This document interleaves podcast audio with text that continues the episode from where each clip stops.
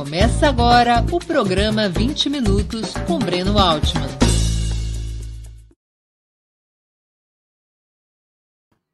Bom dia! Hoje é 13 de outubro de 2021. Terei a honra de entrevistar Rui Braga, sociólogo, especialista em sociologia do trabalho. Graduado pela Universidade Estadual de Campinas, onde também fez seu mestrado e doutorado, é professor titular da Universidade de São Paulo. Seu livro A Política do Precariado, do Populismo à Hegemonia Lulista, publicado pela editora Boitempo, foi finalista do Prêmio Jabuti em 2013. Publicou pela mesma editora A Rebeldia do Precariado, Trabalho e Neoliberalismo no Sul Global. E lançou pela editora Alameda A Pulsão Plebeia, Trabalho, precariedade e rebeliões sociais.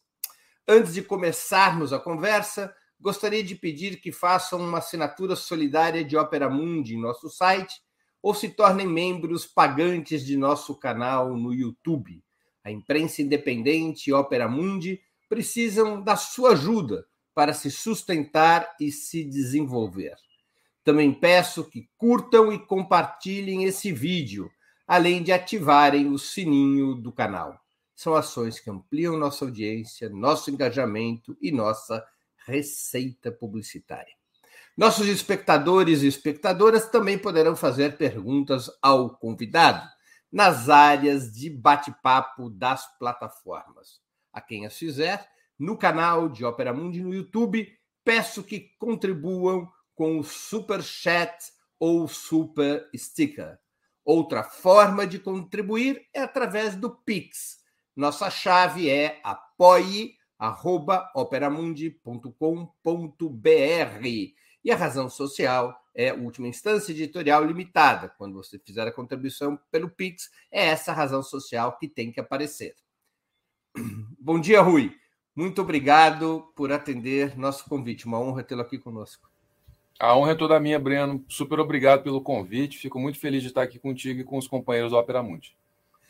Rui, vamos começar do princípio. O que, que vem a ser essa categoria, precariado? É um fenômeno da crise do capitalismo ou do seu desenvolvimento na etapa atual? Trata-se de um processo na periferia do capitalismo ou também atinge os países centrais? Olha, Breno, eu, eu diria para você que uh, são as duas coisas. Em primeiro lugar, é importante uh, destacar o seguinte: quer dizer, a condição de precariedade laboral, quer seja do ponto de vista salarial, quer seja do ponto de vista das condições de inserção no mundo do trabalho uh, e nos bairros, enfim, no modo de vida, né, é algo que acompanha, evidentemente, a classe trabalhadora desde os seus primórdios, né? ou seja, desde do, do, da formação do capitalismo nos séculos 16, 17, 18, enfim, até chegar no capitalismo industrial. Mas essa condição de precariedade, ela muda, ela se transforma, enfim, ela se modifica ao longo da história, né?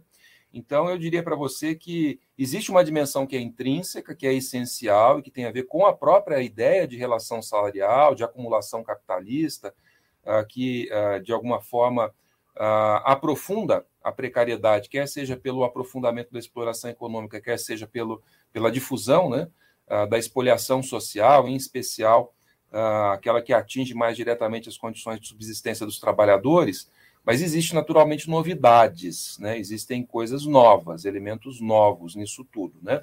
O que, que eu diria que é novo né? e quais são os, os elementos que, que me parecem mais importantes? Né?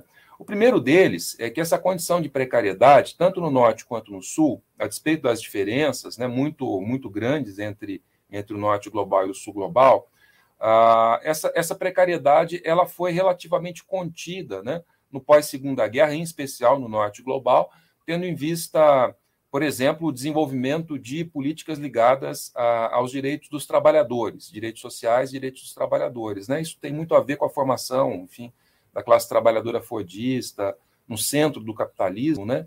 e com a institucionalização de direitos. Né? No Sul, nós tivemos algo semelhante também, não é, não é que nós fomos totalmente alheios a essa realidade. Né? Com as peculiaridades de um capitalismo periférico como é o nosso, né? mas nós também tivemos aquilo que é possível chamar, por exemplo, de promessa né, da cidadania salarial, que é essa que veio é, em, em, larga medida, né, com a República Populista, autoritária, e depois o populismo democrático, enfim, Vargas, e posteriormente Juscelino Kubitschek, é, João Goulart e assim por diante. Era basicamente essa associação. Desculpa. Na, o, outro exemplo seria o Perón na Argentina, talvez o, o Perón na Argentina, mais... sem dúvida nenhuma. Governos populistas no México, mesmo no Uruguai, você teve ali um fenômeno que é um fenômeno da América Latina, né? E não apenas, quer dizer, você tem também é claro que um pouco tempo depois, um pouco depois, né, você teve algo semelhante a isso na Coreia do Sul, você teve alguma coisa uh, parecida com isso em, em, países, por exemplo, uh, do sul da Europa, seguramente, enfim, Portugal, Espanha, Grécia, enfim. Então você tem uh, isso que, é, que a gente costuma chamar de cidadania salarial, o que eu costumo chamar de promessa né, da cidadania salarial, que é essa ideia de associar, eh, por um lado, né, progresso socioocupacional, né, uh, incluindo aí os rendimentos do trabalho, com uh, uma maior segurança associada a direitos trabalhistas e a direitos sociais. Então, você tem ali um, um, um mix que gravitava em torno né, dessa sociedade que se industrializava, né, no nosso caso em especial, um tipo de capitalismo de industrialização tardia, mas, porém, muito bem sucedido, diga de passagem. Né? Nenhuma outra economia capitalista no século XX se industrializou tão rapidamente quanto a brasileira, num período de tempo tão curto, né? é, tomando-se é, como referência o pós-segunda guerra. Né? Uh, e era um projeto integrador, grosso modo falando. Né? Mas com o, o, o advento né, da crise do modelo de substituição de importações, né, enfim, uh, e principalmente com o neoliberalismo, né, você tem esse fenômeno que é um, um fenômeno de ampliação dessas franjas precarizadas né, do trabalho uh, no Brasil, da classe trabalhadora brasileira, né, uh, que em alguma medida acaba revertendo um pouco aquela tendência que nós tínhamos, que nós, nós verificávamos com uh, o avanço da industrialização nos anos 60, 70, 80, enfim, e que produz esse fenômeno, né, que é a ampliação dos setores precários, que a gente costuma associar tanto com o trabalho formal precário, né, ah, que sempre existiu também, mas que cresce em termos de monta, né? quanto também a informalidade. Então, a gente tem um mix. Eu diria, para sintetizar, muito, muito esquematicamente, né, só para que a gente possa localizar, por assim dizer, o que nós estamos falando, né, sobre o que nós estamos falando, o precariado é basicamente a fração, vamos dizer assim, ah, precarizada da classe trabalhadora, ah, mais submetida aí a essa incerteza né, do mercado de trabalho, inserida em, em condições precárias, uh, tanto de trabalho quanto uh, de vida, né, nas, nas periferias, enfim, e que pendula de uma maneira mais ou menos permanente entre, por um lado, o aumento da exploração econômica, né, tendo em vista, por exemplo, os ciclos de investimento e assim por diante. E, por outro lado, a ameaça mais ou menos permanente de exclusão uh, da cidadania salarial, da proteção dos direitos trabalhistas, enfim, e que a gente associa, grosso modo, com a informalidade. Então, é, é basicamente esse, essa franja né, que, que pendula, de um lado, uh, vamos dizer assim, com a ameaça da exploração econômica, de outro lado, com a ameaça da, da, da exclusão social e da, da expoliação social associada a essa exclusão. Quais seriam as relações típicas do precariado. Por exemplo, os trabalhadores das plataformas de aplica... os trabalhadores de aplicativos são um exemplo hoje o exemplo mais clássico de precariado. Que outros tipos de relações a gente poderia inserir nesse fenômeno do precariado? O trabalho freelancer, que outros tipos de relações, para as pessoas poderem ter uma ideia do que, que a gente está discutindo aqui. Com certeza. Então, Breno, nos anos 2000, eu, eu acabei fazendo pesquisa num setor que era, por assim dizer, na minha opinião, ao menos, né, na época, o retrato mais bem acabado do precariado, né, daquele período do boom do emprego formal dos anos lulistas, né, do, do período uh, Lula, enfim, depois Lula-Dilma, etc. Uh, ah, e quem eram esses, esses setores? Quais eram esses setores? Quem era esse trabalhador precário? Né? Uh, era basicamente o, o, o pessoal do, do telemarketing, da indústria do call center. Né? Por quê? Né? Você poderia dizer, como, como aconteceu muito na época né, que eu estava eu estava pesquisando, a gente tinha bastante, bastante debates dentro da academia, enfim, a respeito disso, né? E normalmente os economistas, o que, que eles diziam? Olha, não é trabalho precário porque é formal. mas os sociólogos costumam olhar né, esse vínculo da formalidade a partir de, de dimensões é, é, mais variadas. Né? Então a gente dizia: olha, é verdade, o emprego é formal, porém é basicamente trabalho terceirizado, que significa que os sindicatos são muito os sindicatos que atuam, né, são mais frágeis, as jornadas de trabalho uh, são mais exigentes, uh, você tem, vamos dizer assim, uma remuneração que mal alcança 1,5 salário mínimo. Ah, uma taxa de rotatividade muito alta, né?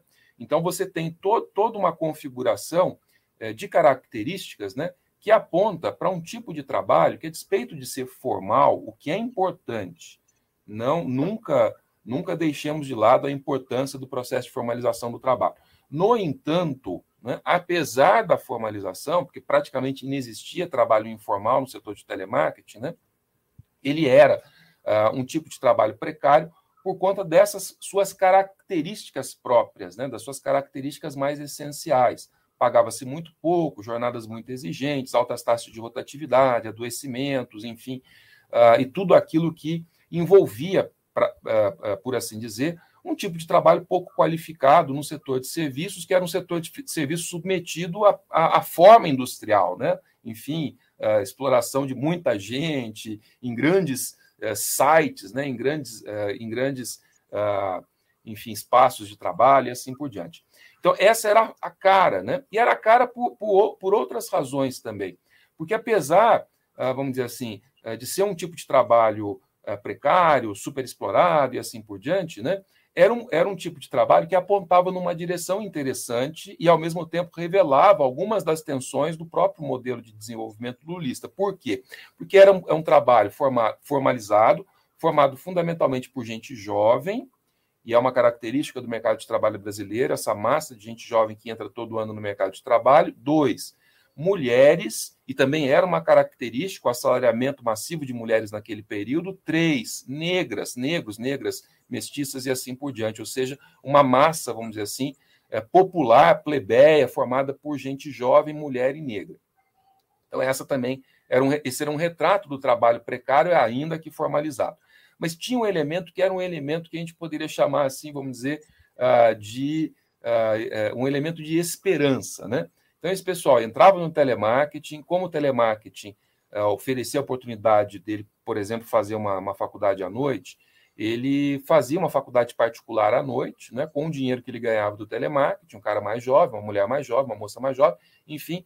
Isso aí apontava numa direção que era uma direção mais progressista, percebe? Ou seja, você vai adquirir uma qualificação e vai sair dessa, dessa situação de precariedade. Era um trabalho de passagem. Era um trabalho de passagem, pelo menos era o que se verificava. No entanto, ah, não se tornou um trabalho de passagem. Por quê? Porque mesmo no boom do período do emprego formal do governo Lula, né? 94% do emprego que se tinha era emprego que pagava até 1,5 salário mínimo, quer dizer, então era um emprego que eh, eh, se diferenciava muito pouco desse emprego que estava no telemarketing. Então o pessoal ele meio que ficava rodando de um emprego no telemarketing para outro emprego no telemarketing e batia com a cabeça no teto muito rápido, não dava aquele salto. Isso criava uma espécie de, eu diria, frustração latente, né, importante, tendo em vista uh, as características uh, do mercado de trabalho e a promessa que se fazia do emprego formal uh, e da qualificação via, por exemplo, a, a universidade, o acesso a, a, ao ensino universitário. Né? Pois bem, isso aí muda. Perdão, pode, pode falar. Não, pode... continue, continue, não quero te interromper. Pois bem, isso muda radicalmente né? com a crise uh, de 2015, 2016, a crise do, do desemprego, que, enfim, é, acompanha né, a crise de 2015 e 2016. Uh, e você tem duas questões muito importantes para se considerar quando a gente pensa nesse novo precariado aí que está surgindo com o trabalho plataformizado, né? Como você citou, que é bastante diferente, né, num certo sentido, desse trabalho dos anos 2000, né, um trabalho formalizado, setor de serviços, o telemarketing um pouco como expressão desse tipo de emprego. Né? O telemarketing agora foi quase todo substituído por robotização. Com certeza, sem dúvida nenhuma. É uma super crise no setor de telemarketing, enfim, é, tá, o pessoal está... Tá, o, as, as, as atividades que, que eram mais repetitivas foram todas elas automatizadas, né? E o que você tem hoje em dia é, concentra mais em, em em atividades que exigem um pouco mais de qualificação ou confiança das empresas, porque lidam com dados mais sensíveis, né? Então você tem ali ainda operações de bancos e coisa e tal, mas é, é, o número né, diminuiu bastante nos últimos anos. Então, a partir de 2015, 2016, com a crise do emprego, né, o aumento do desemprego, do subemprego e da subocupação, você tem uh, uma, uma, pressão, né, como, como a gente verificou, quando da aprovação da reforma trabalhista de novembro de 2017, para flexibilizar os contratos de trabalho, flexibilizar a legislação trabalhista, a CLT, né, enfim. Uh, e, de fato, que, o que nós percebemos hoje é que o, o, o, trabalho intermitente, que era uma das modalidades estabelecidas pela CLT, enfim, acabou se transformando, ah, vamos dizer assim, na via eh, prevalente, né, dominante, ou seja, preferencial de contratação, o que aproxima muito o trabalho formal desse trabalho precário e informal, quer dizer, é, é, torna, vamos dizer assim, praticamente ah, indistinguível, né, é, é, é, é indistinto você olhar. É a formalização do bico. Exatamente, a formalização do bico. Sem, o diga de passagem, sem a criação de empregos, né? Porque também tem isso. A reforma trabalhista prometia uma criação de 2,6 milhões de empregos né, em 3, 4 anos. E o que nós tivemos foi um aumento do desemprego né, e da informalidade, ou seja, não, não houve né, a, a, promessa. Então, é, mas essa, diga de passagem, viu, Breno, essa, essa pressão para flexibilização uh, da regulação do trabalho, ela é mundial, ela é uma onda mundial que acompanha 2008 em diante, né? Tem um, um famoso relatório da Organização Internacional do Trabalho, né?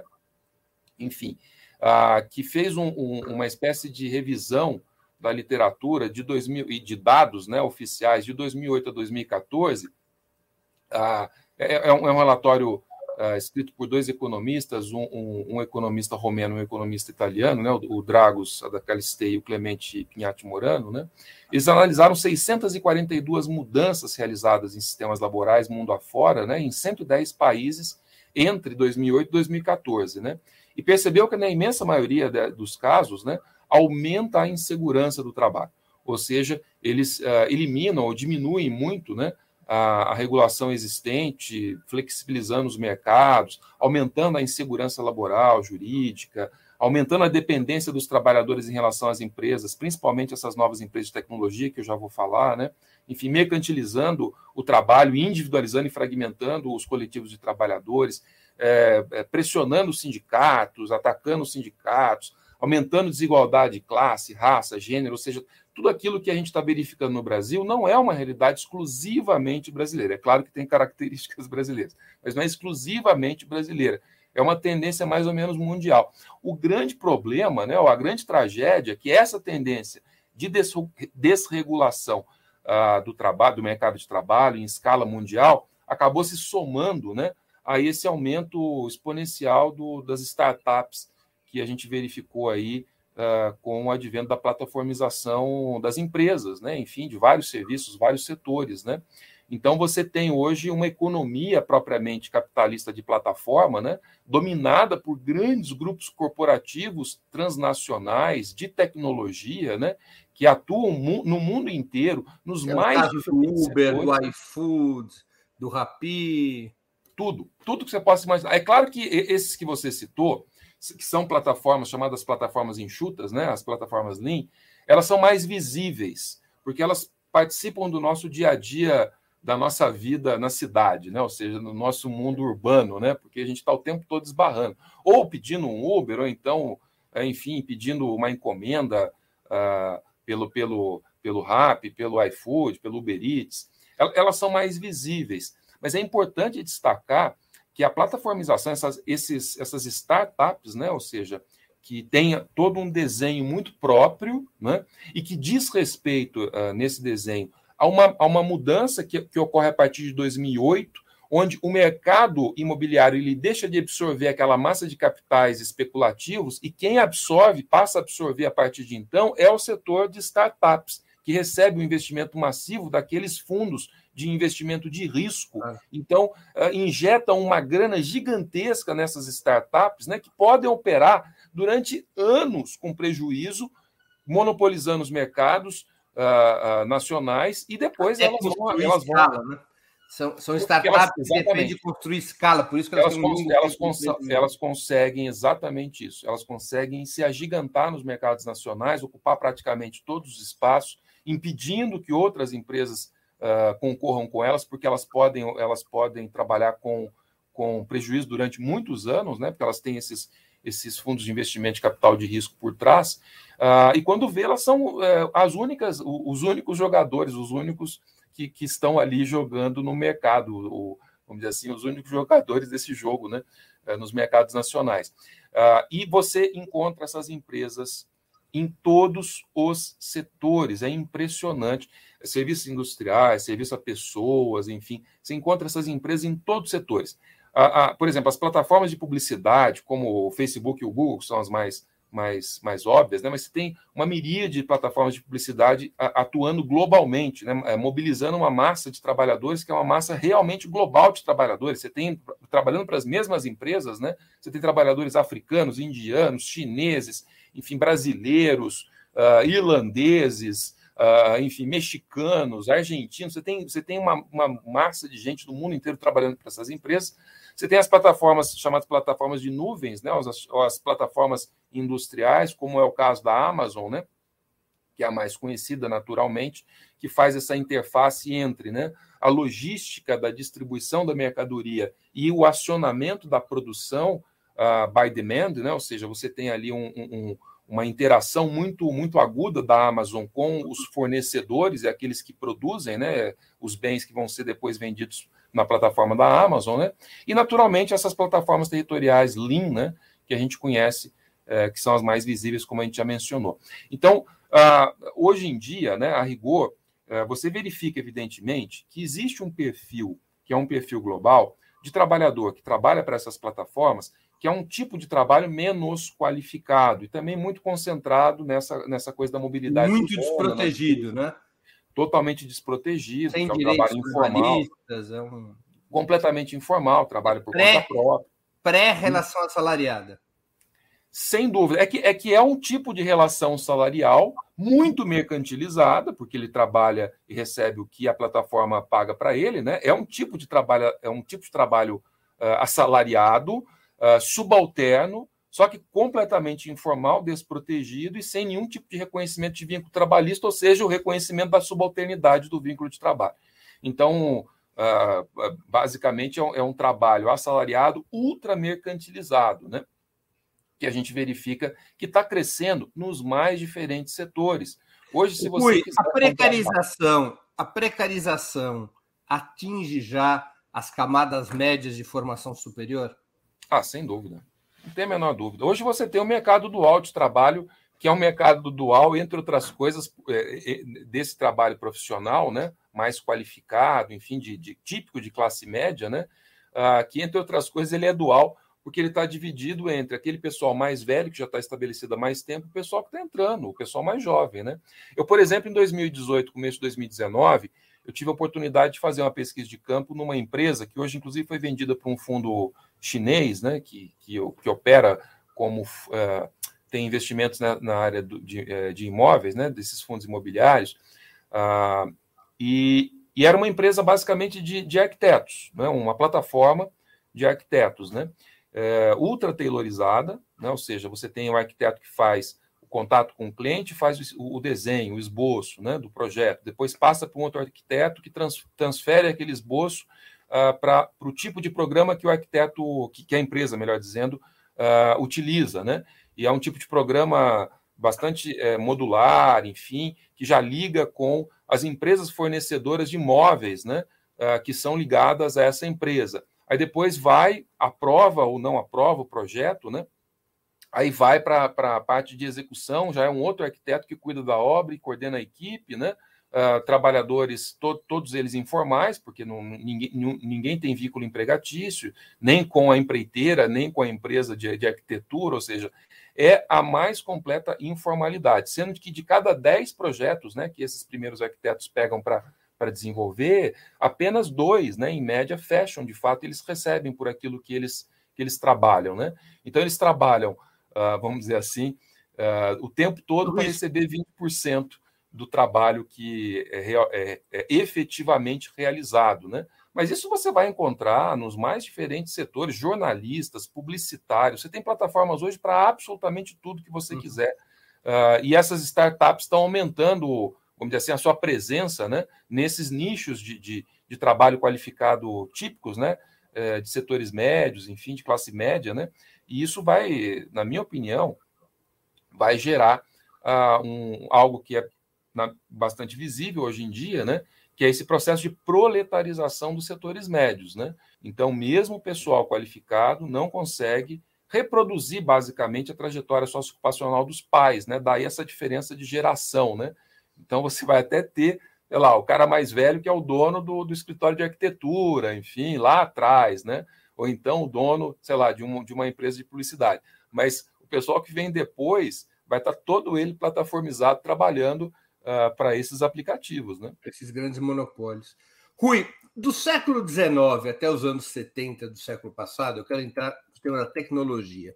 O desenvolvimento tecnológico alicerçado sobre a industrialização representou uma ampliação do trabalho assalariado e um aumento de contingente da classe operária, do proletariado industrial.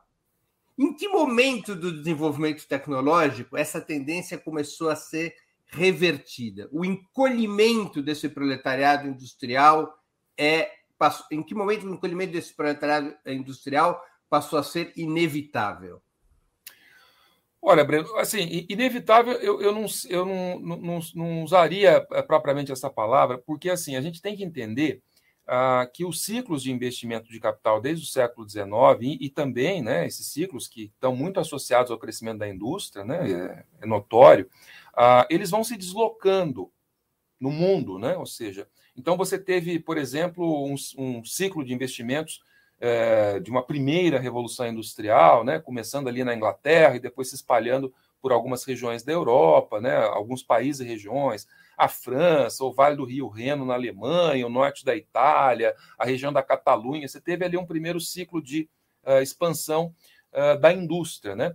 Esse, esse ciclo, conforme o, o próprio processo né, do desenvolvimento da luta de classes, o desenvolvimento de outros ciclos de produtos, né, mudanças, na, ou, da, por exemplo, da própria reconfiguração do mercado mundial, guerras, né, isso aí acaba fazendo com que uh, o investimento na indústria se desloque para outros outras regiões né, desse mercado mundial. Por exemplo, para ficar no, no, no, exemplo mais notório, né, uh, para a semiperiferia, que é o nosso caso, né? Décadas de 30, 40, 50 60, o Brasil recebeu investimentos de grande monta, né? Uh, na indústria, enfim, para industrializar o país, mas foi o caso também do México, da Argentina, foi o caso da África do Sul, né? foi o caso da Coreia do Sul, dez anos depois do, da nossa experiência, geralmente dez anos depois da nossa experiência. Você teve, enfim, um, uma série de, uh, digamos, locais né, que absorveram essa, essa força de trabalho. Então, o que, que acontece no final das contas? Né? No norte, nesses países de industrialização uh, pioneira, né, de, de industrialização madura, você tem ou estagnação ou então um relativo declínio daqueles trabalhadores, do número né, de, de trabalhadores. E, evidentemente, isso está associado ao desenvolvimento da produtividade do trabalho. Máquinas mais poderosas, enfim, mais modernas. Robotização. Assim só que, do ponto de vista da escala internacional, o que você verifica é que aumenta o número de trabalhadores na medida em que a indústria, né, nessa, nessa semiperiferia, vai crescendo e absorvendo aquela massa de gente que vem do campo. A partir dos anos 80, 90, você tem esse mesmo processo com a China, notoriamente, com a Índia, né, que entram nesse mercado mundial, aí ah, passam a fazer parte da OMC e coisa do estilo, né, ah, com uma massa inédita de trabalhadores disponíveis para o trabalho na indústria. Né? E é claro que isso tem um impacto global. A China e a Índia regulam o exército industrial de reserva do mundo todo, o que significa dizer que o preço, o valor da força de trabalho chinesa, o valor da força de trabalho uh, indiana, né, pressionam o valor da força de trabalho no mundo todo para baixo, percebe? E isso associado àqueles, àquele conjunto de reestruturações típicas dos anos 90, 2000, né, com externalização produtiva, com fechamento de fábricas nos Estados Unidos, para abrir, por exemplo, na China, uh, na Ásia e assim por diante, o que você vai perceber é que há um processo combinado de desindustrialização em vários países, em vários países, de industrialização pioneira, madura, com o declínio da classe trabalhadora que migra para o setor de serviços, né? Só que migra para um setor de serviços desqualificado, que é um pouco o exemplo dos Estados Unidos, né? Você pega o Rust Belt nos Estados Unidos, aqueles estados de industrialização mais mais histórica, né? Enfim, madura, etc. Tipo, sei lá, Pensilvânia, Ohio, né? Enfim, mesmo ali, Michigan, região dos lagos, Michigan, uh, uh, Wisconsin. O, que, que, você, o que, que você percebe ali? Você percebe que aquelas comunidades industriais tradicionais, né? Aquelas pequenas e médias cidades, né? Eh, que eram dependentes de um único empregador, normalmente, né, de uma única indústria, quando essa indústria fecha, essas comunidades colapsam e os trabalhadores migram para os empregos, uh, vamos dizer assim, do setor de serviço, só que o, setor de serviço uh, nos Estados Unidos, como em outros lugares também, diga-se de passagem, né, não é um setor de serviço qualificado. A gente não está falando de funcionário público que vai trabalhar, no, no por exemplo, num hospital, para prestar serviço qualificado na área de saúde. Não é disso. A gente está falando de, de, de McDonald's, percebe? Então o pessoal sai da indústria com sindicato, com bons, bons salários, isso aí, e vai para onde? Vai para o McDonald's, vai fritar hambúrguer, percebe? E isso é, é, é esse, essa industrialização, ela é uma industrialização muito perversa com a classe trabalhadora. Mutatis mutandis, a gente tem ah, observado isso no Brasil também, né? a partir dos anos 2000, há, há uma desindustrialização naqueles setores tradicionais, metalúrgico, químico, ah, enfim, siderúrgico, ah, a, a, o exemplo típico, né, a, a indústria uh, de, monta de, de, montagem de carros, a indústria automobilística, quer dizer, você tem, um, você tem uma perda de, de postos de trabalho e aumenta muito né, no setor de serviços os, os, o, a oferta de empregos. Né? Então, você também tem uma migração, por assim dizer, uh, que do, durante o período do Lula, isso aí era meio mascarado por causa do aumento do emprego na indústria da construção pesada e da construção civil. E como isso se dá, por assim dizer, num contexto de formalização do emprego, né? então a gente não sente essa industrialização de um jeito muito agudo, né? Mas quando vem a crise lá de meados dos anos 2010, aí você percebe, hoje você olha na rua, você percebe como é que a situação está complicada, né? E como esse setor de serviço não consegue absorver aquela, aquela classe trabalhadora que vai sendo, é, vamos dizer assim, deslocada uh, da indústria uh, para essas uh, subocupações, né?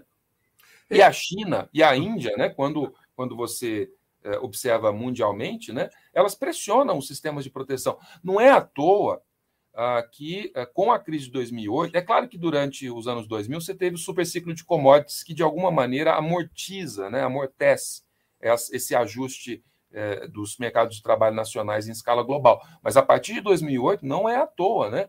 Que praticamente todas as reformas trabalhistas que foram feitas mundo afora, e foram muitas, né? Tem, é, tentaram, tendem né, a pressionar o valor da força de trabalho para baixo.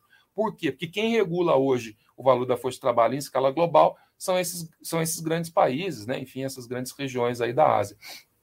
Então a gente tem uma, uma, uma situação muito crítica para o mundo do trabalho e também para os sindicatos em especial. Né?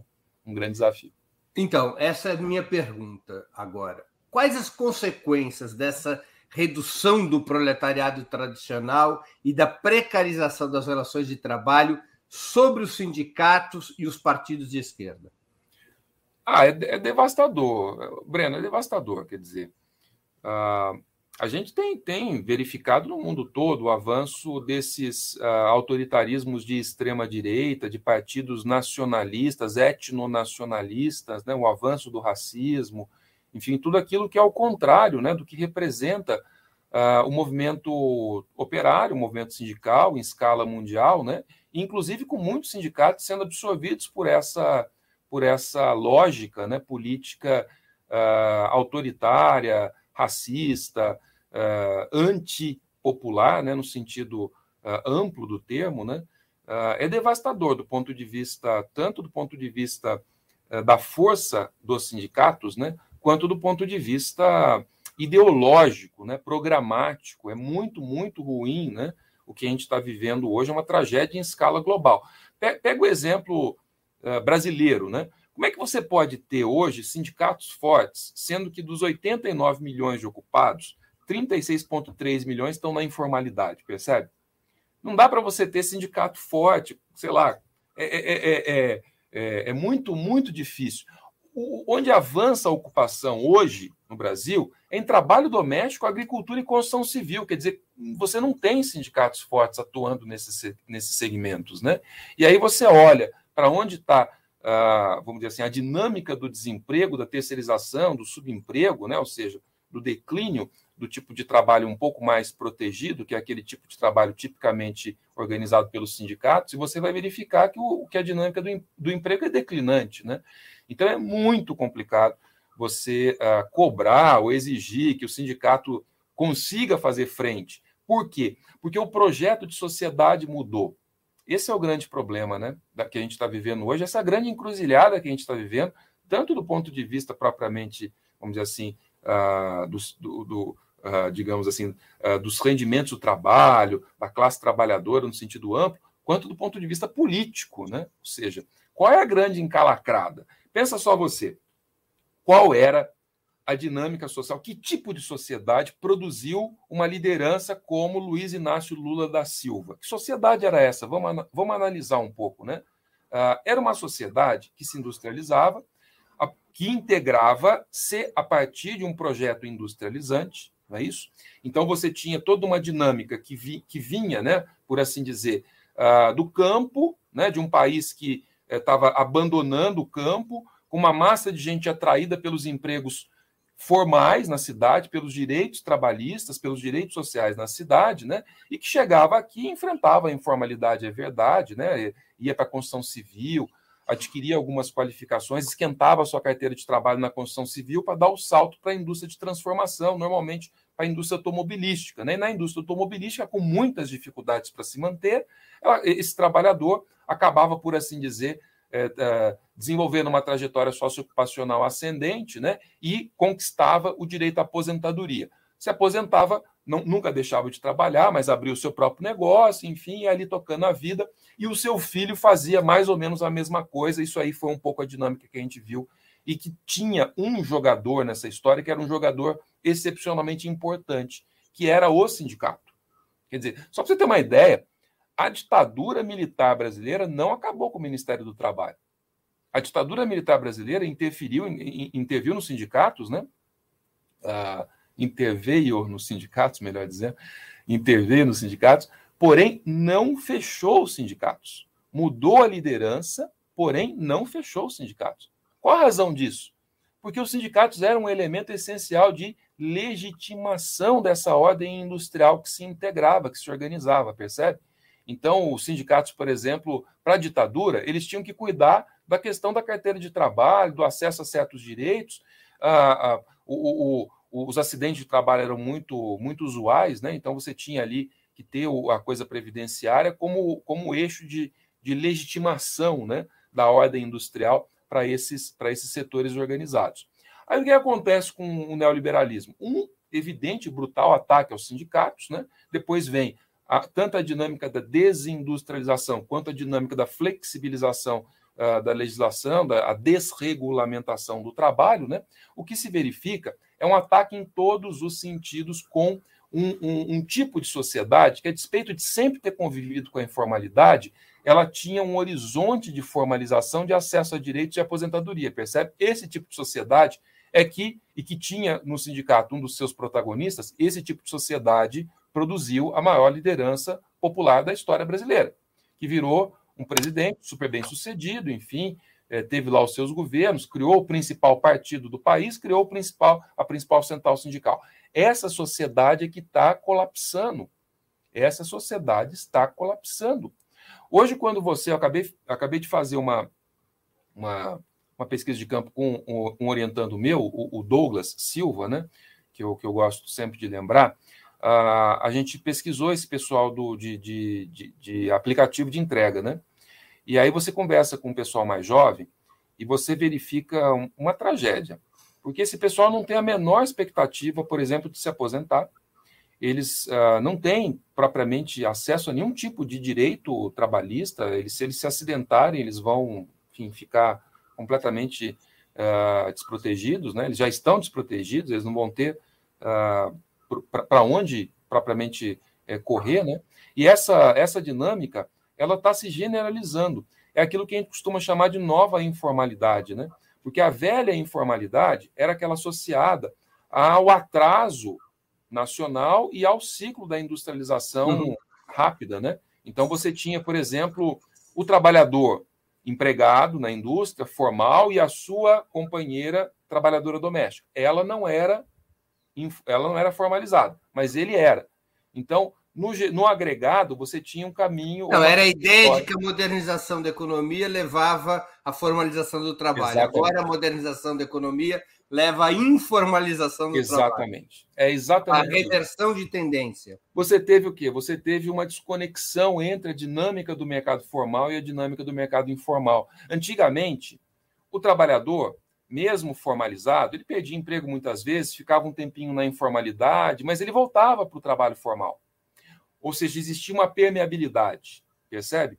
E a dinâmica apontava numa, num sentido que era o sentido da integração e da formalização. Agora, o que você verifica com essas grandes empresas de aplicativos, enfim, essas grandes corporações multinacionais, transnacionais, etc., né, é o contrário disso, é o avesso disso. Né? Por quê? Porque quem entra nesse mercado informal, completamente desprotegido, né, da economia de aplicativo, do capitalismo de plataforma, nunca vai entrar no mercado formal. O mercado formal, diga-se de passagem, ele já se transformou ao ponto de hoje o emprego intermitente se tornar a via de acesso preferencial. O emprego intermitente e o trabalho informal estão muito próximos, eles praticamente não se diferenciam. Então, assim, você tem uma nova informalidade que é dominada por grandes empresas de tecnologia, é um pouco aquilo que o Chico de Oliveira chamava de combinações esdrúxulas. Né? Combinações esdrúxulas. O máximo da barbárie, que é a informalização de tudo, de todos, né? convive com o máximo de tecnologia, que são grandes empresas tecnológicas que atuam em escala global. Então você tem o quê? Você tem esse mercado informal, que vai sendo progressivamente dominado por essas grandes empresas high-tech, né?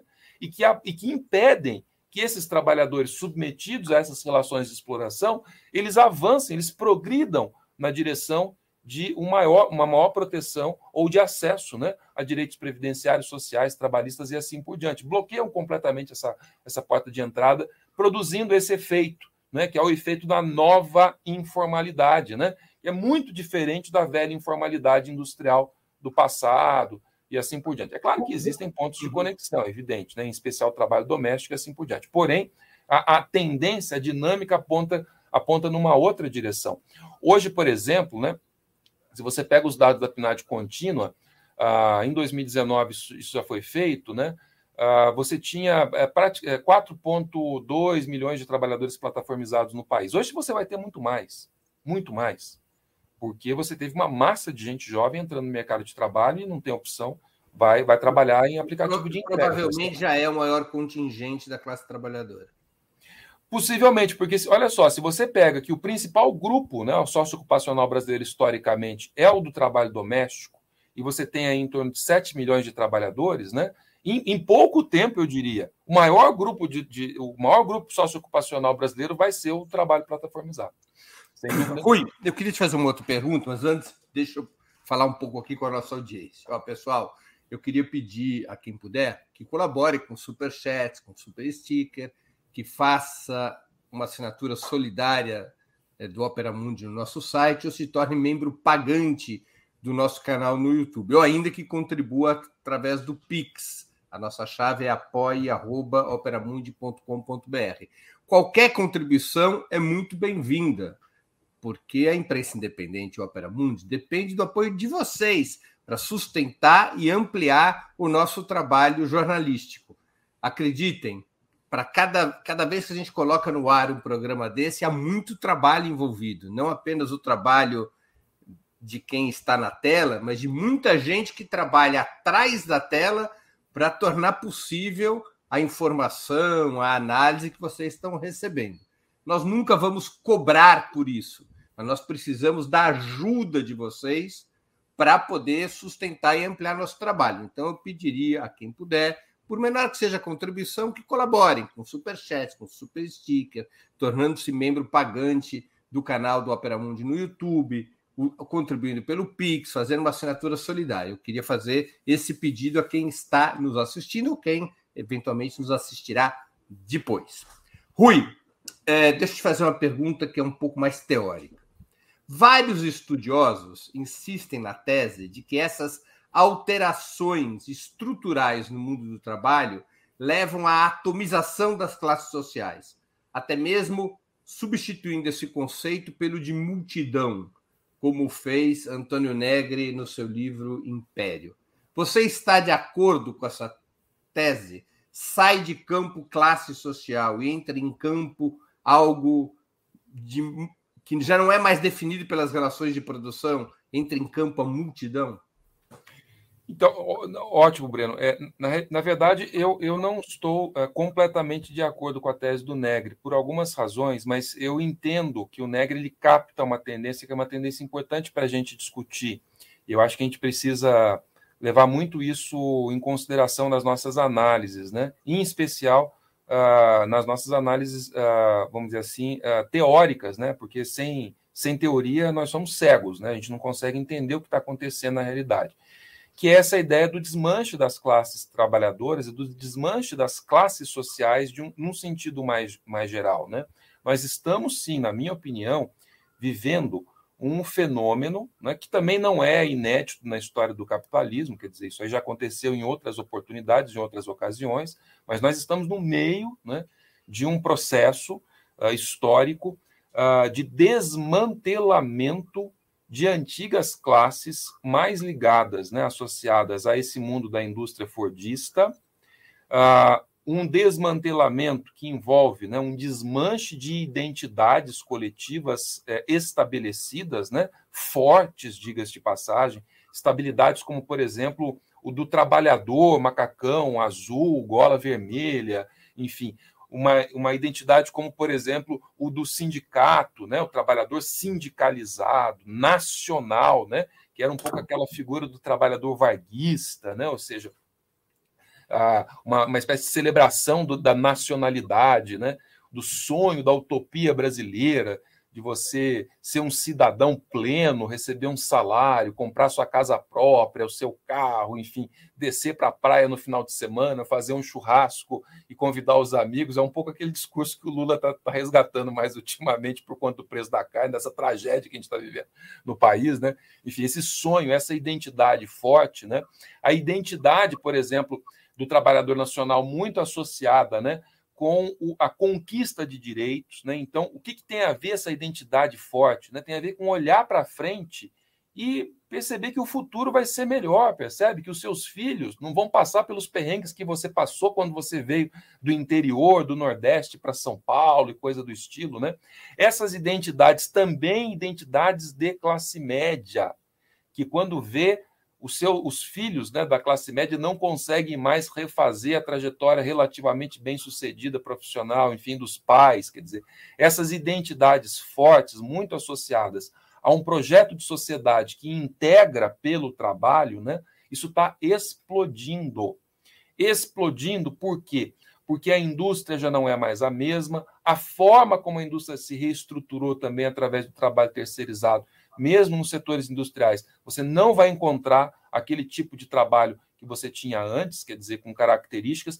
A revolução científica e tecnológica, a nova revolução industrial, a manufatura complexa, tudo aquilo que, que envolve é, a automatização, isso tudo também modifica radicalmente a indústria 4.0, né? tudo isso modifica radicalmente a, a, a, aparência, as características, vamos dizer assim, a, das empresas né, e da indústria, e isso tudo faz com que nós entremos propriamente num momento de, de um refazer-se de identidades coletivas, né, onde os interesses de classe não estão claros. Esse é um ponto importante quando você olha em entrevista e faz pesquisa, por exemplo, com entregadores, motoristas de aplicativo e assim por diante. Os interesses de classe não estão claros, por quê?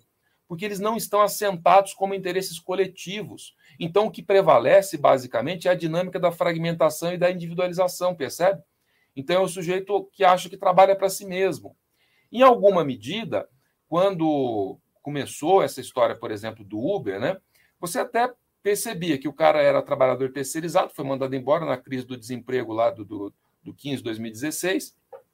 Ele foi para o recebe lá o, o, seu fundo de garantia, compra um carro, enfim, e passa a trabalhar como motorista de aplicativo, ele tem um acréscimo de renda bastante significativo, porque na época a Uber é, praticava taxas mais, mais altas para atrair esse pessoal que estava sendo demitido das, das empresas, percebe? Só que depois a, ele fica na mão da empresa, que manipula as taxas. Então, aqueles rendimentos que eram interessantes no começo, ou seja, aquela ilusão da liberdade de trabalhar para si próprio, né? Isso aí vai é, se chocando com essa dura realidade dele ser um trabalhador que não consegue fechar as contas no final do mês e ter que trabalhar 12, 13, 14, 15 horas por dia, é, sem descanso semanal remunerado, sem férias, sem décimo terceiro, sem direito trabalhista, sem direito previdente, sem nada, quer dizer, completamente desprotegido, né? A não ser aqueles que, que optam pelo MEI, aí tem, eles contribuem individualmente, tem algum tipo de proteção.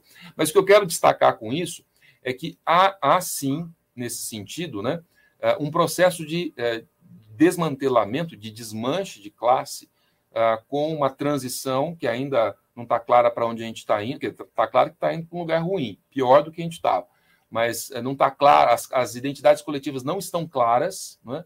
não existe aquele, ainda aquela sedimentação né, uh, de interesses classistas, né? como a gente verificava, por exemplo, nos anos 60, 70, 80, até, até os anos 90, quer dizer, isso não, não ocorre, e o que você tem essa miríade de trabalhadores competindo uns com os outros, mais ou menos pelas mesmas oportunidades de negócios, por assim dizer, ou seja, ah, na economia informal, nos aplicativos, no mercado, ah, mesmo um mercado profissional cada vez mais exigente, pagando cada vez menos. Quer dizer, então você tem uma competição acrescida, né?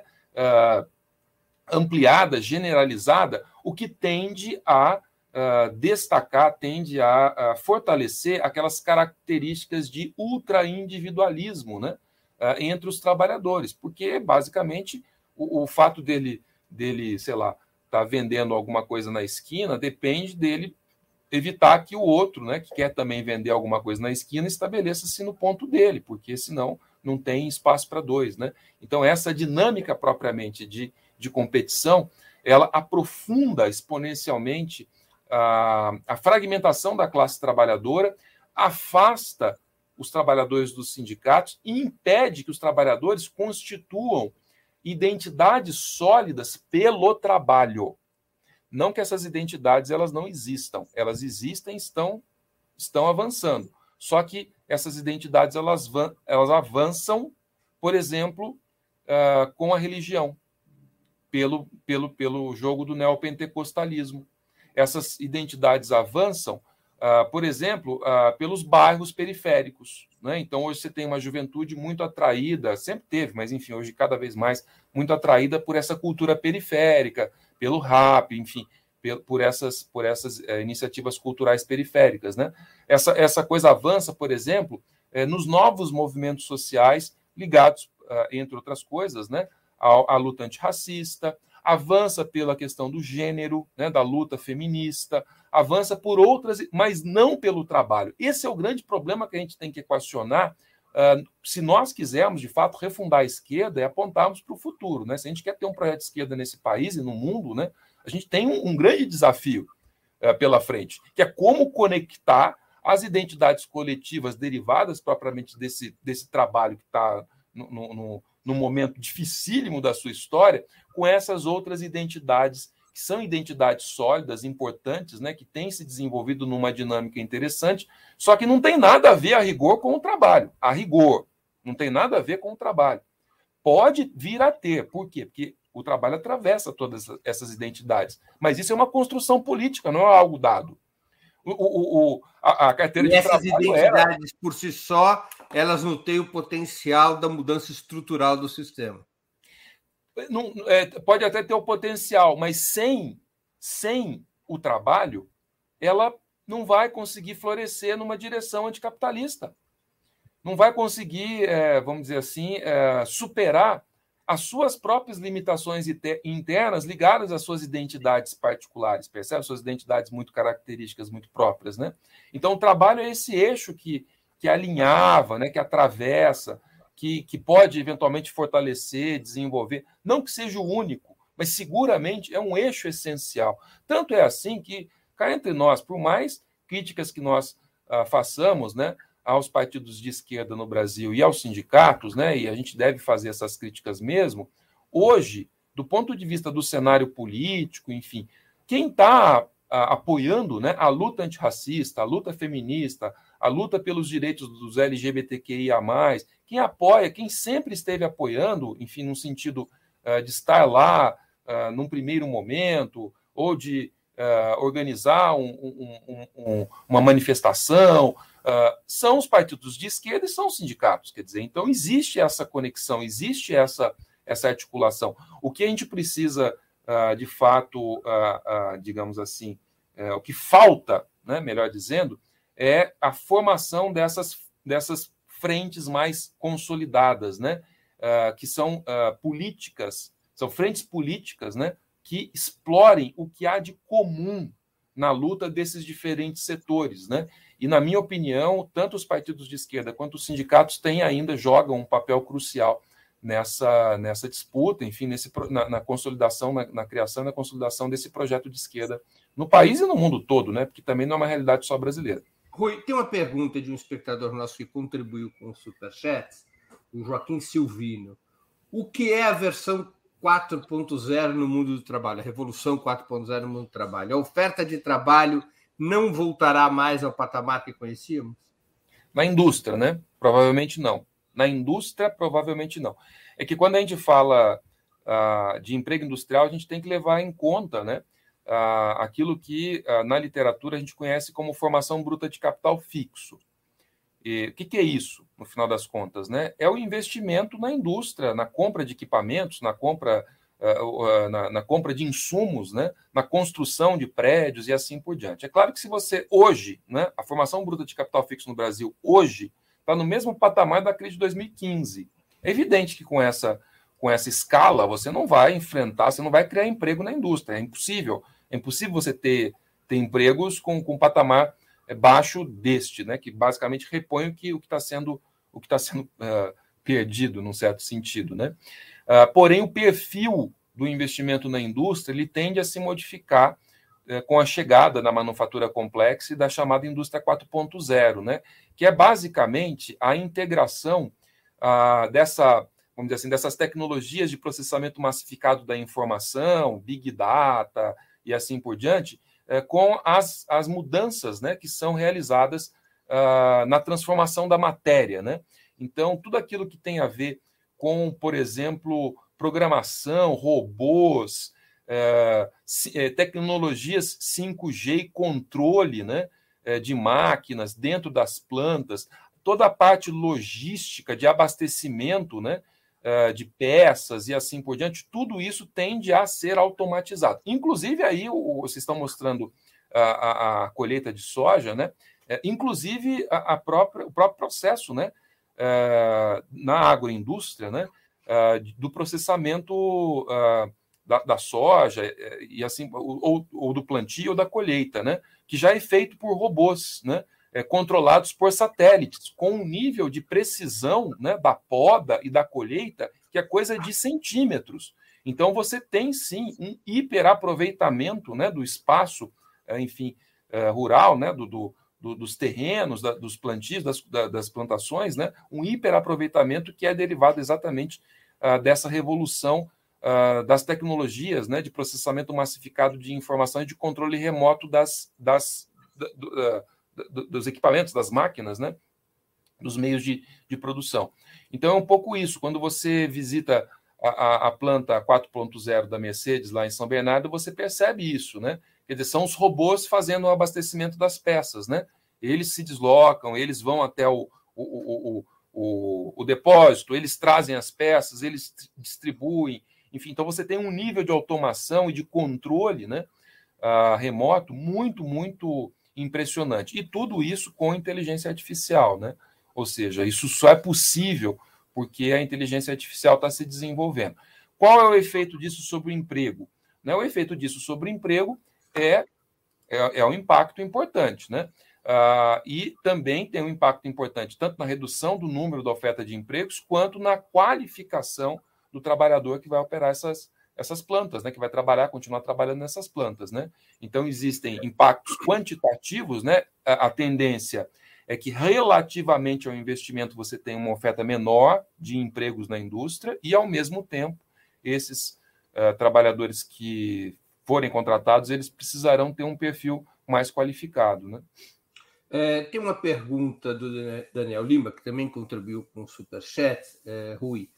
Por qual motivo? É um pouco colateral o nosso tema, mas eu vou aqui expô-la, você se sinta à vontade para responder, ou não. Por qual motivo Rússia e China são rigorosas em proibição de suas juventudes não adotarem as agendas de gênero, drogas e uso excessivo de internet enquanto a esquerda ocidental adota-as facilmente?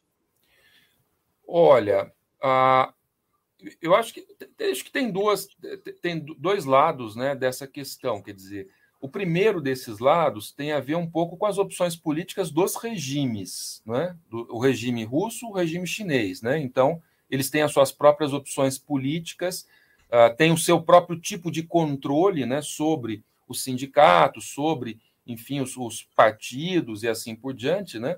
Ah, o que implica a imposição, que é sempre negociada até certo ponto, de uma certa agenda, né? uma agenda que é controlada ah, pelos regimes, enfim, e isso ah, tende né, a esvaziar, tende a não privilegiar certos temas, né? como, por exemplo, o tema do gênero, de um lado, né?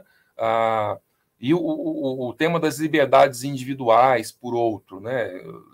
é, tomando aí é, amplamente o conceito de liberdades individuais, né? Então existe uma opção política no interior desses países, né? Que é que é, é tomada pelos regimes, né? Pelo, pela característica dos regimes.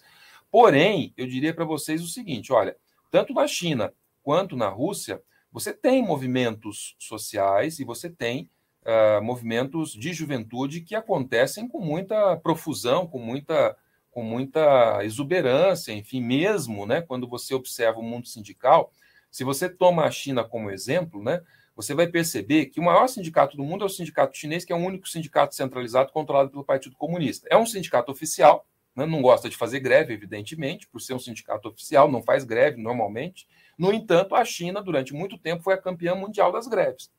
O que, que explica isso? Explica isso que existe ali, ah, vamos dizer assim, na base, né, desse sindicato, que é um sindicato controlado pelo regime, existe muita efervescência uh, no mundo do trabalho. Quer dizer, o trabalhador chinês não é um trabalhador inerte, não é um trabalhador que não reflete, não é um trabalhador que não age, não é um trabalhador que não se organiza. Ele é um trabalhador como outro qualquer no mundo todo. Quer dizer, ele tem as suas demandas, tem as suas necessidades, tem as suas formas de negociação, tem as suas formas de protesto. Então você tem ali um, um, um, todo um processo, por assim dizer, que é evidentemente mais visível, né? naquelas áreas de processamento de exportações, porque são áreas onde a exploração é mais acentuada, mas uh, isso aí, uh, digamos, é notório, né? E normalmente, né, isso aí é, é, é bem mapeado pela literatura especializada, né? Normalmente, quem está à frente dessas greves, quem está à frente desses protestos, muitas greves, inclusive, fora da lei, ou seja, greves chamadas greves selvagens, né? enfim, greves ilegais e assim por diante, são os jovens. Né? Então, é uma juventude que, bem ou mal, uh, teve acesso uh, à informação, que, bem ou mal, uh, vamos dizer assim, tem mais escolaridade do que os seus pais. São, são setores jovens que se colocam no mundo de uma forma política, mesmo que os regimes não priorizem né, as liberdades individuais, as questões de gênero e assim sucessivamente. Rui, essa atomização da classe na cauda da precarização e da robotização significa o fim da era das revoluções e o enterro da perspectiva teórica do marxismo, sustentada sobre a ideia de luta e revolução de classe? Não, não me parece o caso. Se você observa, por exemplo, né, é muito interessante isso e é uma, uma anomalia que, na minha opinião, o marxismo é, deve né, se debruçar uh, sobre, né, e ao mesmo tempo tem, uh, digamos, é, instrumental teórico para explicar e para compreender, para, enfim, e para desenvolver uma, uma conjunto aí de observações, né? Se você observa a partir de 2008, né, até por volta de 2014, 2015, né, no auge da crise, que foi a crise eh, dos mercados subprime, que começa com uma crise dos mercados subprime, colapso das bolsas, depois se espalha pela Europa, chega na China, que desacelera a sua produção, enfim, se espalha pelo mundo afora e tem uma espécie de ápice em 2010, 2011, enfim, do, do, ponto de vista da escala global né, e dos efeitos econômicos da crise, você vai perceber que em 2011 ah, nós também tivemos o pico histórico apenas comparável aos anos 30 de protestos impulsionados por trabalhadores no mundo todo, com a exceção da Ásia. Então você tem ali um pico histórico. 2011 foi um pico histórico de protestos de trabalhadores com efeitos políticos, né, que a gente pode uh, observar que a gente. É, me desculpa, é, é, eu não posso atender agora. Tá, joia. O telefone está tocando aqui, desculpa. Um pico histórico, né? Ah, que, que, a rigor, só é comparável com os anos 30 do século XX. O que, que isso significa vamos dizer assim, do ponto de vista político, significa que existe muita luta de classes, ainda que essa luta de classes ela extrapole aqueles limites que são os limites, vamos colocar nos termos uh, tradicionais, né, do processo de luta de classes, como nós nos acostumamos, né, quando olhamos para trás, uh, século XX e assim sucessivamente, né? São lutas muito menos organizadas pelos partidos tradicionais. São lutas muito menos dirigidas e controladas pelos sindicatos. São Nos seus livros mais... você trabalha com a ideia de rebelião social. É, rebelião social é, é, é algo que, que acontece, ah, digamos, ah, em qualquer processo de luta de classes mais intenso. Né? Enfim, o que eu estou o que eu, estou tentando chamar a atenção é que essas rebeliões sociais que se multiplicaram, né, a partir de 2008, mundo afora, né, com a exceção basicamente da, da, região da Ásia, que não, não acompanhou o restante do mundo, né, mas enfim, com essa exceção, essas rebeliões elas têm uma característica que eu, que eu tento destacar, que é o protagonismo dos setores jovens e precarizados dessa classe trabalhadora no sentido amplo. Então, são setores que se acomodam mal às dinâmicas sindicais e que estão bastante distantes dos partidos de esquerda no sentido mais tradicional. Se você pega a Europa, os partidos de centro-esquerda, mesmo partidos de esquerda, né, muito, muito ligados à dinâmica do governo e coisa do gênero, né, mesmo aqui no Brasil também, enfim, o PT e, e, e, e tantos exemplos que a gente poderia, poderia dar, esses setores mais jovens não se sentem representados por esses partidos mais tradicionais. Então, eles próprios se mobilizam, eles próprios se organizam. Existe uma dinâmica de rebelião, existiu, né? não mais, não existe mais, porque ela declina a partir de meados dos anos 2010. Mas até meados dos anos 2010 existia uma dinâmica de rebelião social motivada impulsionada por esses setores, que são esses setores mais jovens, de uma classe trabalhadora cada vez mais precária a tua perspectiva de que esse ciclo de rebeliões sociais, que novos ciclos de rebeliões sociais possam emergir? Olha, Breno, é difícil prever, né? A gente, é, eu, eu costumo brincar que é, sociólogo não sabe falar nada sem um gráfico bolacha na frente dele, né? Enfim, então a gente tem, a gente é muito ruim para prever coisas, né? Prever tendências e coisas do gênero. O que eu diria para você é o seguinte, olha, a, o que aconteceu a partir de meados dos anos 2010 foi que essa dinâmica de, vamos dizer assim, de generalizada insatisfação social, né, enfim, inquietação social, ela foi absorvida mundo afora, grosso modo, grosso modo, com exceções e exceções importantes, que a gente poderia inclusive conversar sobre, porque são é, exceções com as quais a gente aprende muito, né? Como é o caso português, por exemplo, enfim, notoriamente, mas com algumas exceções importantes, essa insatisfação, essa inquietação social ah, foi absorvida pelos populismos de direita e de extrema direita. Então, há um deslocamento da dinâmica da rebelião social, em, dessa, rebelião, dessa rebelião social mais ligada à juventude e assim por diante, né? o que ah, faz com, com que ah, haja um aumento né, da presença uh, de setores de direita, partidos né, ultranacionalistas. A gente olha na. gente observa isso na Europa, né, mas notoriamente nos Estados Unidos, com a mudança né, do Partido Republicano uh, ocorrida né, a partir da, da incorporação do, do, Trump, depois da vitória do Trump, né, do governo Trump, e, e toda, toda a guinada né, para a extrema-direita que o Partido Republicano dá, enfim, durante esse período. É uma coisa que já vem antes com o Tea Party, mas que acaba se consolidando com o Trump. O fato é que uh, você teve um, um, um, momento, né? Vamos, vamos colocar nesses termos, de uns, uns, uns, uns cinco anos, né? De, a partir de 2016, talvez, né, com a eleição do Trump, uh, onde essa inquietação foi absorvida pela extrema pela direita e pela extrema direita. Por que você acha que aconteceu isso? Por que, que a, a, as rebeliões sociais se deslocaram à direita e não à esquerda? Olha, Breno, é difícil responder essa pergunta. Eu, eu tenho algumas hipóteses, né? A primeira dessas hipóteses é que ah, os partidos de centro-esquerda e mesmo alguns partidos de esquerda não conseguiram dar a resposta que aquelas rebeliões sociais exigiam, em especial a questão da proteção social, né? que era uma tendência geral. Eram rebeliões que interpelavam os governos né? e os estados. E as respostas foram muito tímidas em relação às demandas né? que estavam sendo apresentadas por esses setores eh, jovens muito precarizados, né?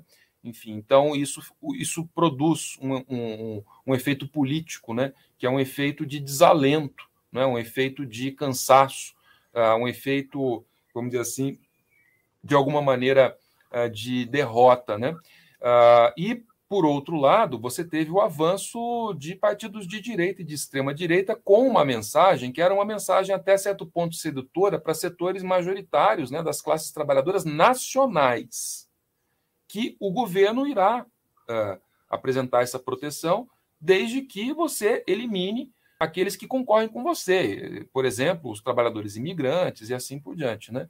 Então você teve um, um encontro de duas dinâmicas políticas que meio que se chocaram, né?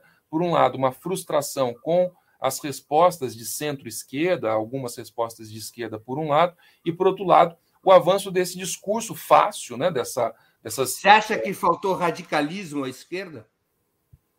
Olha, eu acho que nos lugares, nos lugares onde, de fato, você teve uma solução mais bem sucedida né, pela esquerda, foram uh, espaços em que você teve uma certa radicalização uh, das políticas, né? Então, o exemplo, eu vou, vou, dar um exemplo, quer dizer, é claro que a gente poderia trabalhar outras dimensões, mas, mas um exemplo, né? A, a geringonça portuguesa foi uma solução à esquerda do PS, porque pela primeira vez você juntou o PS, o Partido Comunista Português e o Bloco de Esquerda numa coalizão que uh, evitou, por uma série de mecanismos, né, evitou que o Partido Comunista Português e o Bloco de Esquerda uh, enviassem ministros, né, formassem gabinete de ministro, porém com forte apoio parlamentar, o que acabou produzindo um efeito interessante durante um tempo, né, uh, que foi o, o, o, governo do Antônio Costa, que era muito mais à esquerda do que ele gostaria que fosse, porque a gente sabe que o Antônio Costa é um cara de centro uh, no Partido Socialista Português, é um, um cara ligado às alas da direita do Partido Socialista Português. Então você tem ali uh, uma situação em que um arranjo político, né, a esquerda acabou produzindo um, um governo bem sucedido. Afinal de contas, ele foi reeleito, enfim, e, e, bem ou mal conseguiu estabilizar e reverter algumas dessas tendências de precariedade. Uh, Portugal acabou se saindo bastante bem durante um bom, um bom período, tanto economicamente quanto politicamente. É claro que essas, essas situações elas mudam, né? A gente está falando aí de, de muito tempo né, na política, enfim, duas legislaturas, é bastante tempo. De qualquer forma, esse é um exemplo que a gente poderia dar, né? como outros também, é, mais localizados, menos localizados, mais nacionais, menos nacionais, mas normalmente, quando você observa né, que essas uh, demandas de setores mais jovens são atendidos, são endereçados, são incorporados, impulsionam soluções à esquerda, você tem, uh, digamos, uh, resultados mais interessantes Uh, por exemplo, um outro exemplo, que é o exemplo mais importante, né, diga-se de passagem, eu estou aqui falando do, do, exemplo português, mas a gente poderia falar também né, uh, da solução uh, nos Estados Unidos, da solução Biden, né, que é um político de centro, no, no Partido Democrata, centro-centro-direita, né, e que acabou sendo eleito com uma plataforma que era uma plataforma em larga medida inspirada pela extrema esquerda do Partido Democrata, que era o Bernie Sanders, né? o grupo do, do Bernie Sanders. Né? Então você tem esses arranjos, quer dizer, uh, uh, que apontam numa direção que é uma direção de, de, de não acomodação. Quer dizer, as soluções políticas não podem ser as mesmas de sempre. Elas precisam ser criativas, elas precisam ser radicais. Caso contrário, elas não conseguirão absorver essa massa, uh, digamos, uh, insurgente, inquieta, plebeia né, e insurgente. É, governos de esquerda, por exemplo, no Brasil, poderiam reverter a tendência à precarização? Ou nós estamos falando de um elemento estrutural do capitalismo de nossa era que não poderá ser superado a não ser que esta própria ordem econômica seja superada? Eu emendo não, uma pergunta. Sem dúvida que é possível mitigar, Breno. Não, só, sem dúvida só, que é possível. Só emendar aqui com uma pergunta de um espectador nosso, me perdoa, Rui do claro. Alberto Rodrigues, que contribuiu com o Superchat. Agradeço ao Alberto. O Estado pode combater a precarização digital? Então, é um bloco, é uma pergunta só. Seja, se governos de esquerda eles podem é, reverter essa tendência à precarização ou se é um elemento estrutural que depende da superação do próprio capitalismo? É um elemento estrutural que depende da superação do capitalismo, porque ele está ligado basicamente à natureza da relação salarial, e a relação salarial significa mercantilizar o trabalho, ou seja, submeter o trabalho sempre à dinâmica e à volatilidade do mercado, né? enfim, do jogo da oferta e da procura de trabalho. Ah, porém, governos de esquerda podem sim mitigar e muito, né? essa precariedade. Quer dizer, hoje a gente está falando de várias experiências internacionais, já está já, já falando há bastante tempo, mas de várias experiências internacionais, por exemplo, ligadas né, aos, a, a rendimentos universais de cidadania, né, renda solidária, que é um pouco, é claro que não, não uh, vamos dizer assim, é, tem um pouco a ver com a dinâmica do auxílio emergencial do ano passado e desse ano, né? É claro que em outro patamar, em outras condições, em outra situação, né? Mas a gente precisa ter a, a condição e a sabedoria de desvincular a questão da contribuição do trabalhador uh, da questão da proteção do trabalho. Por quê? Porque hoje em dia a tendência é de reprodução estrutural da informalidade. E a informalidade não contribui com a previdência e com a proteção, percebe? Então, se a gente não tiver condição uh, de criar mecanismos né, em que, ao mesmo tempo, proteja o trabalhador, mesmo que ele não contribua, pelo menos não contribua com a previdência, né? como é o caso do trabalhador informal que não que está tá submetido à, à, total insegurança, né?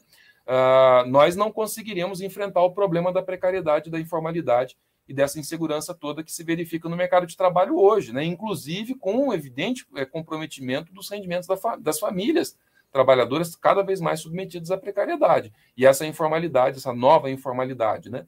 Então, o que a gente tem que fazer são soluções políticas, a esquerda tem que apresentar soluções políticas que sejam capazes de, ao mesmo tempo, proteger esses trabalhadores e uh, não exigir a contribuição.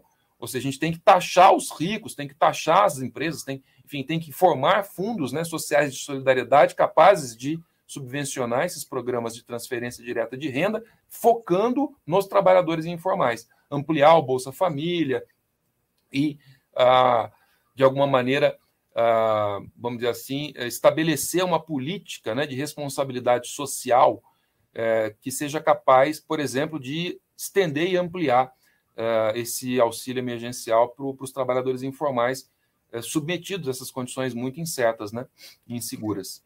Nos últimos anos tem emergido com força crescente a tese da, a tese, perdão, da renda mínima universal. Isso é, a redução do trabalho humano já estaria adquirindo tamanho impacto que seria necessário o Estado prover uma receita básica, além de serviços públicos gratuitos, para o sustento de imensas massas que jamais encontrarão trabalho estável. Qual a tua avaliação sobre essa questão? Não, eu, eu, eu diria o seguinte: é, em primeiro lugar, né, uh, não vejo como, num país com as características do Brasil, né, enfim, com as carências e com as desigualdades, a gente não tem condição, ainda, pelo menos, né, de falar em abolição do trabalho assalariado associado aí a direitos trabalhistas e previdenciários. Isso aí não, não, não tem sentido num país com as características brasileiras, quer dizer. E o que o, o, o se o governo Lula provou alguma coisa, né, que é possível formalizar o, o, o, trabalho assalariado, ainda que, enfim, num patamar de pagamento baixo, coisa e tal, mas é possível, sim, associar ou articular crescimento econômico com o aumento da formalização e do assalariamento.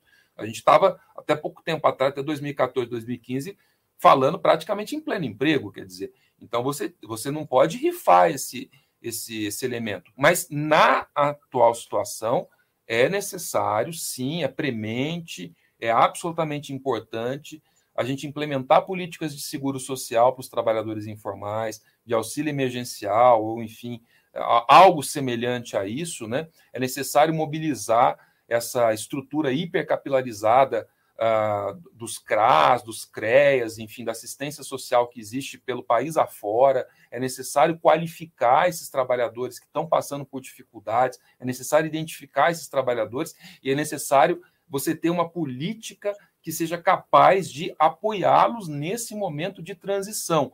Porque num certo futuro, que a gente não sabe exatamente qual é, mas que vai chegar em algum momento, né? O investimento capitalista vai recuperar, vai retornar, quer dizer, você vai ter ampliação do, do número de, de empregos e você precisa é, absorver essa massa que foi deixada de lado, né? porque essa massa ela é uma massa cidadã, são trabalhadores que precisam trabalhar, que precisam de apoio, enfim, e que desejam transcender uh, o patamar da, da miséria, da pobreza, da extrema pobreza, da pobreza, e eles desejam ser uh, muito mais do que eles são hoje em termos de remuneração, rendimento, cidadania e assim por diante. Então você tem que ter um projeto para esse pessoal, não pode ser só o, o auxílio emergencial, só um seguro social. Você Precisa ter uma reincorporação pelo trabalho. Você tem que reincorporar essa massa pelo trabalho. É evidente, nós somos um país absolutamente carente de tudo, de tudo. A começar da infraestrutura econômica, passando pelos serviços públicos, até chegar, por assim dizer, nas universidades, no conhecimento, nós somos carentes de tudo. E tudo isso depende de trabalho. Percebe? Então você tem que incorporar essa massa pelo trabalho, você tem que ter um projeto integrador pelo trabalho. Você tem que ter um choque de produtividade, porque tem, tem isso também, viu? A gente está falando em taxas de desemprego elevadíssimas, mas a produtividade do trabalho do Brasil não cresce há quanto tempo? Há 30 40. anos, praticamente. Percebe? Então, não é verdade que trabalho mais produtivo gera desemprego. Pelo menos não é assim, não é assim tão, tão mecanicamente né, que, que a coisa funciona. Você tem que ter um projeto propriamente para absorver e integrar essa massa que foi deixada de lado, né, que está sendo abandonada pela, pela sociedade brasileira. Né? E, e para isso, basicamente, você precisa ter o elemento do trabalho como eixo articulador. Essas mudanças no mundo do trabalho que você veio descrevendo ao longo dessa entrevista devem nos deixar pessimistas sobre o futuro da luta de sobre o presente e o futuro da luta da classe trabalhadora? Breno, eu acho que o, o otimismo em relação ao futuro da classe trabalhadora depende muito de projetos políticos, né? que projeto político que nós uh, vamos construir. Porque se olharmos para o mercado de trabalho, ou para as tecnologias, ou para as mudanças mais estruturais, é claro que o futuro ele é, ele é sombrio. Enfim, porém, é possível, é possível sim fazer frente a, a, a, essa realidade né, a partir de um projeto propriamente generoso de esquerda que sirva né, ao país, ao desenvolvimento, ao crescimento é, sustentável, né, um crescimento ecologicamente responsável, que você tenha de fato um outro um outro tipo de discussão sobre o que significa o desenvolvimento, né? Isso tudo passa por ter um projeto de esquerda generoso que incorpore, que integre, né? É, que não desfilie, né, os cidadãos, que integre os cidadãos. Ah, só que só que para isso nós, nós vamos precisar de política e de muita política. Né? Sem política não tem futuro. Rui, a gente está chegando ao final dessa entrevista. Eu vou te fazer duas perguntas que eu sempre faço aos nossos convidados. Primeiro, qual livro você gostaria de sugerir aos nossos espectadores? E a segunda pergunta, qual filme ou série poderia indicar a quem nos acompanha? Maravilha. Então, eu indico como livro um livro que eu uh, li durante a pandemia, né? um livro curtinho, rápido de ler, gostoso, bem escrito, uh, vamos dizer assim, é, atraente, né? mas que tem tudo a ver com coisas que eu, com, as quais eu trabalho e com essas conversas que a gente teve aqui, né? em especial essa guinada né, de parte da classe trabalhadora de alguns países, no caso desse livro da França, né, é, do, do voto no Partido Comunista francês, na filiação à CGT, nos anos 70, 80, né, até meados dos anos 90, para a, aproximação política com o, em relação ao Front National, né, a, a Frente Nacional, a, a extrema-direita francesa, né, e, e, como interpretar essa passagem, como interpretar essa guinada a partir de um olhar muito sensível, muito diferente, e de um ajuste de contas pessoal do autor com o seu próprio passado, né, que é de um intelectual francês gay, né, uh, que retorna à sua cidade natal, né, que é Hans, uh, que é esse retorno a Hans, quando da morte do pai, né? que era um trabalhador de fábrica, né? com, com quem ele mantinha uma relação péssima, horrível, enfim, e que ele foge da cidade porque ele não ele tinha uma enorme vergonha né? desse mundo operário, enfim, vai para a cidade, acaba se transformando num jornalista e num intelectual, né? ele trabalha no Libération, trabalha no, no Nouvelle Observateur, enfim, trabalha em algumas... A, a editora qual que é? é, é uma editora que, que tem sede uh, em Belo Horizonte, chamada Ainá. Ainê, desculpa. Ainê. Ainê. Tá é uma, uma, editora de um, de um editor italiano chamado Ainê, mas que Perfeito. tem sede em Belo Horizonte. Boa e esse é um livro muito interessante que mistura a trajetória pessoal né, de um intelectual gay, que é o Didier Ribon, né, é, é que é, é, é biógrafo do Foucault, tem ensaios muito interessantes sobre a questão gay, e a política né, gay, a, a política, né, no, a, a, enfim, associado, relacionado com a questão gay, e que a, faz uma espécie de acerto de contas com o passado e com os seus traumas, né, com a, sua repulsa ao mundo operário, né, que é representado pelo pai, e no final ele se reconcilia e aponta numa direção que é uma, uma direção que a gente pode chamar de interseccional, né, de articular a questão do trabalho, com a questão gay, com a questão, enfim, das opressões nacionais, dos, dos estrangeiros e assim por diante. É um, é um, é um livro muito, muito simpático que eu, que eu sugiro para o pessoal que leia. Filme ou série?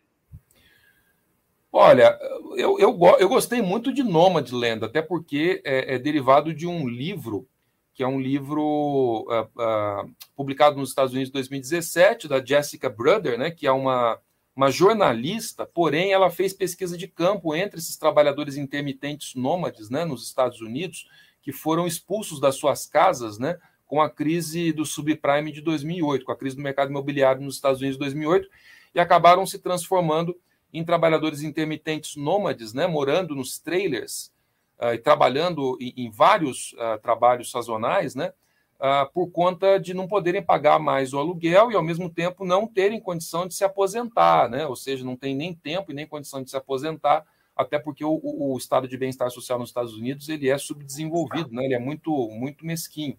Então, eles precisam trabalhar de, de todas as formas, né?